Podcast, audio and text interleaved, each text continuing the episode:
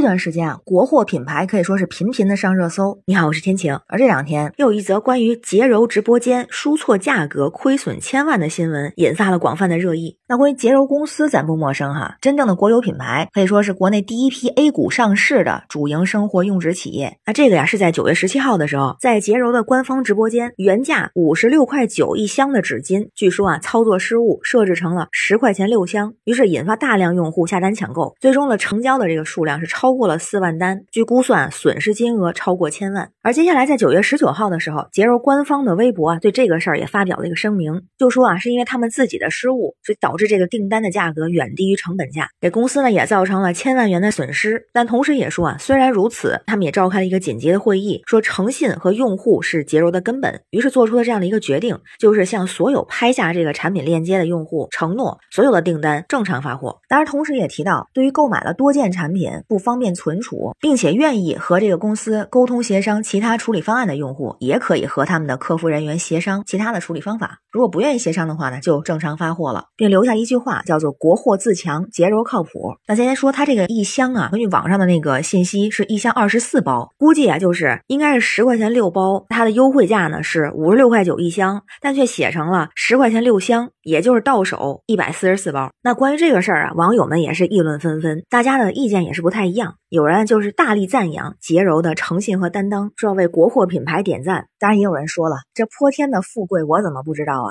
如果知道的话，也就薅点羊毛。当然了，就针对薅羊毛这个事儿，其实很多网友强烈的谴责。当然，谴责的是那些下大订单的，因为据说有人下了几十上百单的情况，表示非常的心疼，就在洁柔官方的账号下面留言说：“也不能这样吧，你这设置错误也不能被人逮着薅羊毛吧？你们公司现在咋样啊？这么大的损失？”也有网友说啊，如果该退就退一下，别人亏的也太严重了，明显的价格不对，这个和诚信没关系。哎，咱就发现支持国货的朋友越来越多了，甚至有人强烈谴责下了几百单的这种大单薅羊毛的情况，担心国货被薅秃了。还有人质疑呢，如果是超过明显需求量的黄牛单还发货，这样还会助长歪风邪气。这个事儿出来之后呢，也有一部分网友啊就质疑洁柔在这件事情确实存在的操作失误，因为它是一个上市公司嘛，应该有完善的内部管理和监督的机制，应该避免出现类似这种低级而严重的错误。还有一个问题就是估值过高，比方说在二零二零年的时候，收入是七十八亿，净利润是九亿，但五月份的时候市值是超过了四百五十亿。那同行的维达国际收入是一百三十九亿，净利润。是十五点七八亿，五月份的市值呢是两百多亿，就差的挺多。就是这种估值差异，也可能反映了洁柔的业绩增长和市场竞争力的不足。像这种操作失误的，属于低级错误，也会给公司带来信誉的风险和法律的风险。